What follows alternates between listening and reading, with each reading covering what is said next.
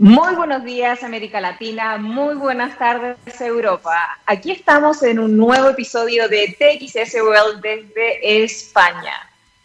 Hemos tenido grandes invitados durante los últimos meses y quería contarles que la invitada de hoy es alguien que admiro muchísimo, que es una mujer muy joven, con un gran liderazgo y con un gran, una gran pasión por las nuevas tecnologías. Eh, vamos a hablar con ella en inglés y quiero presentarles a Eva Kaili del Parlamento Europeo y contarles que ella preside el STOA, que es el Science and Technology Option Assessment Committee. Good afternoon, Eva. How are you doing? Hi, good. Thank you for having me. Um, I'm very happy since I've seen your uh, excellent interviews until now. So it's an honor to, to participate uh, uh, in your show. Thank you. Uh, to be honest, it's my honor. Uh, you know, I was telling the audience that you know, for me, it's very inspiring to see. I mean, such a passionate, you know, uh, you with this passion with new technologies and this leadership, and also, you know, being involved in politics you know, trying to spread the world and advocate and understanding of this new technology. So I would like to, well, let's tell our audience that you are talking uh, from Brussels, that you, you know, you're part of the European Parliament. And can you tell us a little bit about yourself and what drove you to be part of the European Parliament and in some way or another lead you know, uh, the adoption of these new technologies, at least, you know, in the, you know, as a topic uh, in the parliament? So um, basically, I've been working several years on uh, on new technologies, and um, I have myself uh, been a huge fan of innovation since uh, my um, understanding of how social media worked helped me a lot with campaign so actually, I managed to overcome the barriers that um, somebody young in politics would have, like to enter traditional media and to be able to approach uh, um, citizens and people to vote for them. So I realized the strength that they they had these um, global platforms also that they can um, help people communicate and interact and how they empower communities. So, um, having this understanding, I, I, focused immediately on new technologies.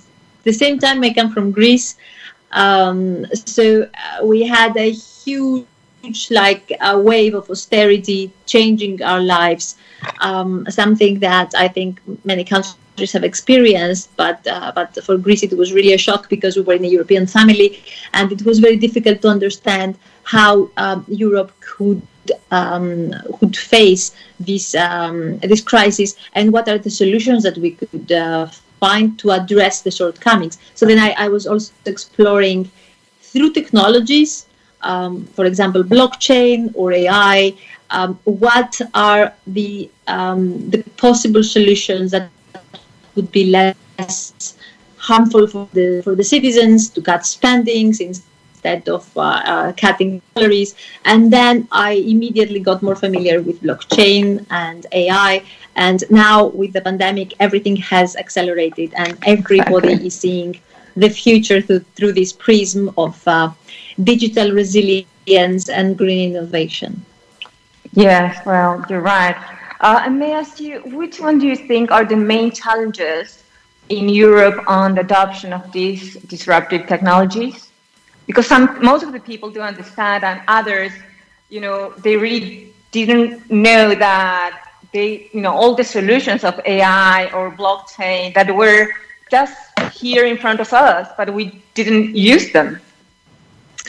That's true. So um, these technologies they are the tools for us to find solutions. So they are not uh, so ai is not a vaccine uh, blockchain is not is not a bank but they can offer us the platforms for us to explore innovative solutions to reduce costs, to be able to have instant understanding of how um, um, how a disease is um, expanding, to be able to understand based on DNA um, or biotech how we can treat it or or like to, to achieve even prevention with new technologies. So the core of basically everything, software or hardware, so like even robot, robots or sensors or drones, is that we can collect now um, instantly lots of data.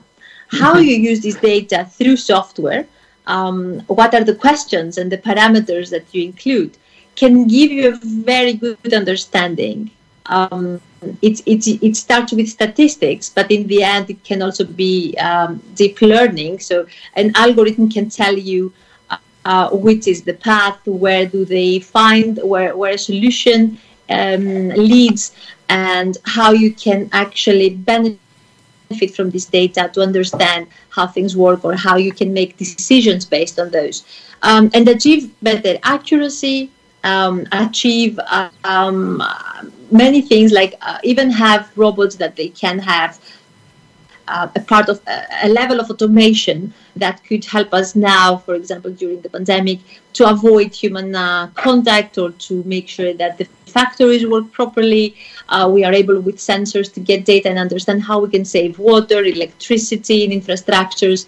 Um, with blockchain uh, technology, where also we can instantly exchange lots of data and transaction data without the need of a central system can also help us to be able to um, to avoid these huge hidden fees that the banks are imposing.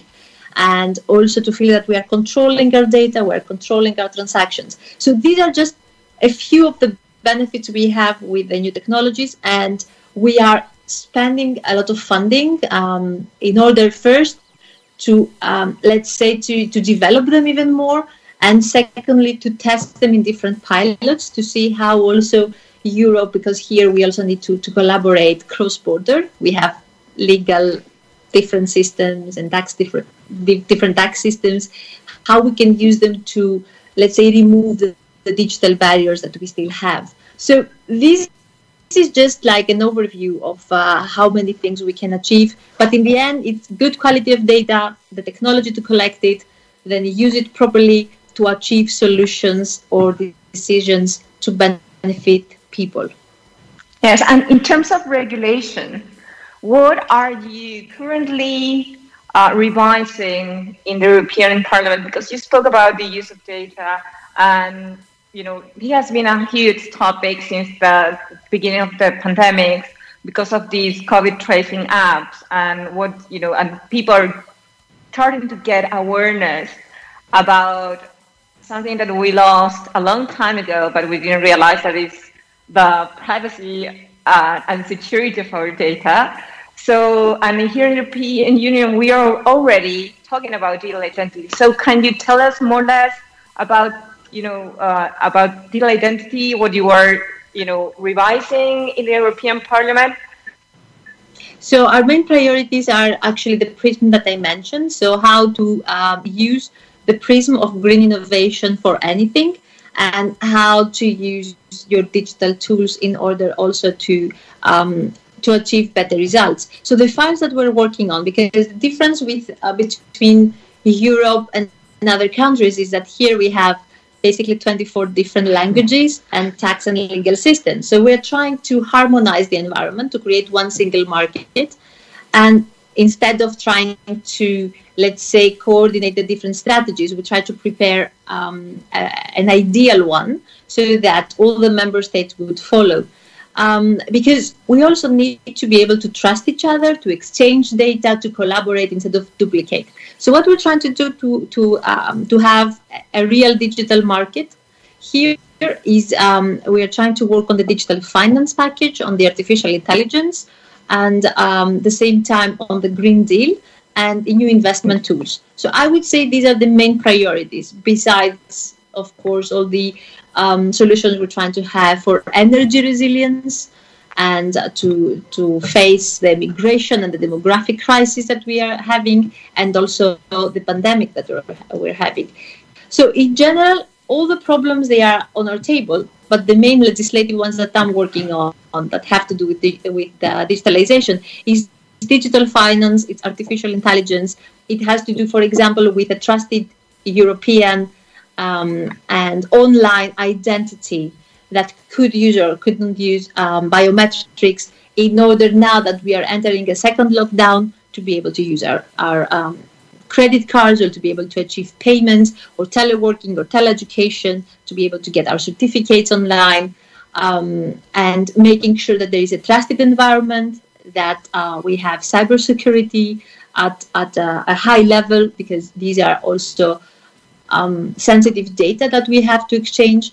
And um, since we are, as I said, this pandemic has been a catalyst and we are accelerating everything, we have to make sure that there will be a legal framework that will translate the, the basic fundamental values of Europe into the digital era. So this means to, um, to clarify the liabilities, the responsibilities, the ethics online, who controls our data, how they can use it, if they could like manipulate our perception, mislead us, or like target too much as citizens with advertisements um, up to a point that they are manipulating uh, what they what they really want or even what they want to vote. So these are things we're trying to avoid. We saw in China, for example, that they're using um, health data to exclude citizens from, public transportation, to rank them based on, on how they act um, they can get their location data, they can get uh, mic or camera data, and um, let's say have even predictive policing. They have profiling. They they use the technology in the black mirror way and side of it. So what we're trying to do in Europe now is to collaborate with this knowledge and make sure we will set up the legislative framework that will uh, definitely not allow misuse of technology and will still protect our human rights in the digital era. No, it's very interesting what you are telling, you know, because uh, at the beginning of the pandemic, uh, I started saying that Europe is going to be the proof of concept for the world. Because, you know, what I saw at the beginning was a lot of collaboration using different technologies to, sol- to solve the health problems that we were facing, especially, you know, in Italy and here in Spain. So uh, great to know that you're having this focus. But my, my also have a question: How you deal or balance between innovation and regulation? Because, for instance, of course, it has a lot of sense to regulate things that has to do with, uh, you know, the consent of your data and the privacy, etc. But at the same time, you know, for instance, now here in Europe, they are they already have a first draft of, uh, you know, a regulation for crypto assets, and a lot of the people from the blockchain or crypto space they say that it's you know that draft doesn't really promote or foster innovation. Actually, it's quite the opposite. So, how you get to this you know balance point? Well, this is a choice that we have to make. Um, the committee that I'm chairing here is called uh, Science and Technology Options Assessments. So uh, my job is to understand and um, receive scientific data from scientists, from high-level academia, from organizations on all the technologies and how they transform our lives, what this, the consequences could be and might be, and what are the benefits of these technologies, and create like um, assessment studies for for uh, my colleagues, for politicians, and allow them to decide how they want to legislate. So we don't direct them. Uh, we're just trying to give options. At the same time, what the European Parliament and usually we see in the European Union is that we also want citizens to have the freedom of choice. So we want to also have alternatives for them. Uh, we don't have everybody online. Not everybody is connected. Not everybody can uh, work from home. Um, there are traditional jobs that they have not, they don't have the need of digital skills. It will reduce. It will be like, I think, 20% with no need of digital skills. But we have to have alternatives also for these people.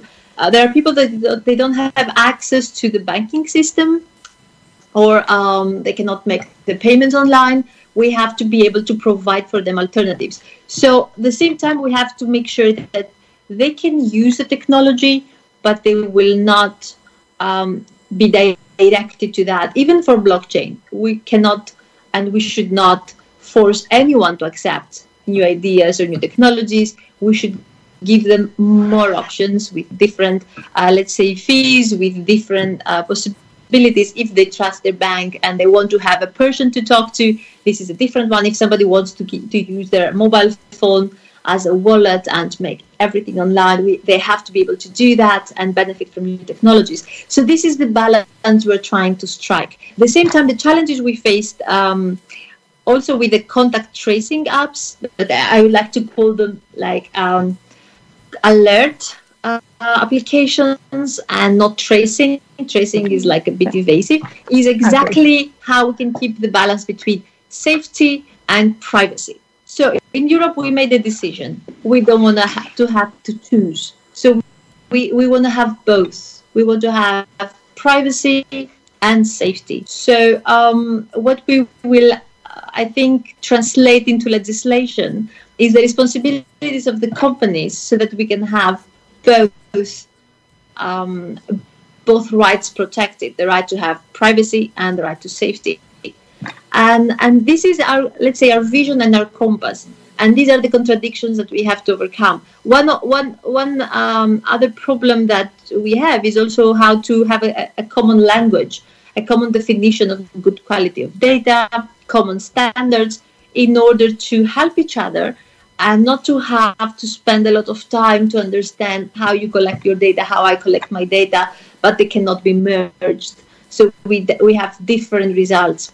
Um, this means we also need a strategy to have common standards on data, not just how to collect them, uh, but where from, what are the low risk and the high risk data sets, what are like sensitive data uh, that they should be really protected, and what are the data that we can be shared also with small companies so they can think of innovative uh, solutions and have the tools and the fuel to uh, to fuel their innovative ideas. You know, to be honest, your words are like music to my ears. Uh, you know, it's very, you know, I'm very happy to hear there is a leadership in the European Parliament that can see this because, you know, really in several countries, you know, I had opportunity to talk to people from government and you know, they were saying that we had to choose between privacy and security and tell them, you know, I told them no, no, we don't have to choose because there's already technology that allows us to have a balance. And so it's great to know that you are, you know, uh, in European Parliament, you, you know, you, uh, you are having this, uh, you know, you are talking about this balance. Um, you know, also in May, I had the opportunity to speak with, to interview here Toomas Ilves, the former president of Estonia. And in that opportunity, we, we spoke about the importance of political leadership to really foster the adoptions of the new digital age because you know you have to be visionary you need to know that maybe it's not going to be a quick win but you are working for something bigger, like what happened in Estonia, that, you know, that we're prepared for this kind of, you know, the lockdowns that we have. And, you know, besides you, uh, who else, in who else, in which other uh, leaders, political leaders, do you see this kind of leadership? You know, I have, I at least what I see in the president of the European Union, but you know, it's very important the parliament, you know, the people from their parliaments, because finally they vote. Do you have you seen other colleagues that you know have also this leadership? So um, we have colleagues with different um, characteristics and talents. We have colleagues that they understand the technology. We have colleagues that they understand the legal challenges. We have colleagues that they understand the um, social challenges um, the environmental challenges. So we have, uh, or the, the, the challenges for the industry. So each colleague has its own point of view. So we have 700 uh, colleagues. Wow. They work on several files, and now everything is going through the prism of digital. So the most important thing is that we have a, a few that understand better the technology because uh, it's very easy if you don't understand it to not properly legislate or prepare for the upcoming challenges. So, for example, um, I think all the, the younger generation, now you know that uh, when you speak on, on, next to your phone and um, you're talking about like wanting to travel to um, Argentina and you're planning your vacations, um, you see that um, immediately you receive advertisements on your platform, like your booking or your Facebook, that they give you offers to go there. It's like, hmm, I, I didn't actually Google that, or like, so how, what, what a coincidence, it was meant to be. Well, usually it's not meant to be. Your data are being collected while your device is not being used because you don't have the option to switch off your mic. So when you open your mic to mm-hmm. use it for your device, it remains open to collect data. And what we try to do in Europe is to, to give you the option to shut it down. Like um, if you see we have some choices here for applications, they can they can track your location when you use the app, when you don't, don't use the app. So you have to consent, have to be aware. Um, so we try to to expand that. But to do that, you have to understand how things work you have to understand that the technology has the ability to do that. So we have a few colleagues. We don't need to have many because um, we work in different committees. We have different responsibilities. So even just a few that have an understanding, once they put these issues on the table, they will get the consensus because politicians are here to support um, citizens. We are citizens. I want to make sure that this will keep my children safe, my family safe. So I- am legislating for them. Um, and you will see that the parliament is actually more focused into be the voice of the people. And you will see the obstacles we have in the council and the problems, the ministers or like the big multinationals um, interests. And then it becomes like a problem for the economy because then they claim, of course, because there is resistance from the traditional system that any transition or any protection that we call for uh, would cost them or it would be more difficult for them or they're not willing to do it very fast. So we have obstacles to overcome. So I would say I really uh, believe and appreciate the um, the members of the parliament that they have loud voices and also citizens that they inform us or uh, scientists that they uh, they are willing to connect with us and um, and highlight or like uh, um, let's say raise awareness for politicians and the new technologies they're working on. Um, the same time, in order to increase our influence, because I've been a member of the parliament, and I know being a minister, you can have actually um, you can deliver more things because you you can also decide and implement these changes. But at the same time, if the parliament doesn't decide, then you block legislation. So what we try to do as a parliament is to increase also our uh, influence by working together with international organizations, with OECD, with United Nations, with IEEE, the standards organization. So we try to work with um, with big, let's say, international organizations that take our ideas and try to use what can be coordinated, what can be shared globally. Um, you, for example, if we have a toolbox for how to have ethical artificial intelligence, then we can say, listen, if we want to work with Chinese companies, they have to respect specific security criteria, or we don't. They have to respect privacy, or we don't work with them. So it's very important to be able to influence and expand and show the direction that Europe is going. We achieved it with GDPR, the responsibility of uh, new of new companies to explain to you who controls your data and to be able to find what kind of data they um, they control uh, and how they use it. So now with with this regulation, we manage to give you more rights and more control of your data. Uh, so we know how to do it, and and we try to have let's say a, a GDPR plus uh, for artificial intelligence because everything changes so fast. Um, GDPR was uh, was on the table since 2013. Now everybody talks about AI and automation. So we have to be able to um, to be flexible and update very fast. Wow. Well, there's a lot of topics, and you know, it's very sad because we, you know, it, it was so quick. I mean, uh, we are already uh, running out of time with the program. Uh, and I'm very, very, extremely thankful uh, for your insights. Really, uh, it's you know, I can tell you that there's some parliaments, at least from Chile, Colombia, and Argentina, uh, and ministers too, advisors from presidents in, of Latin American country watching this interview.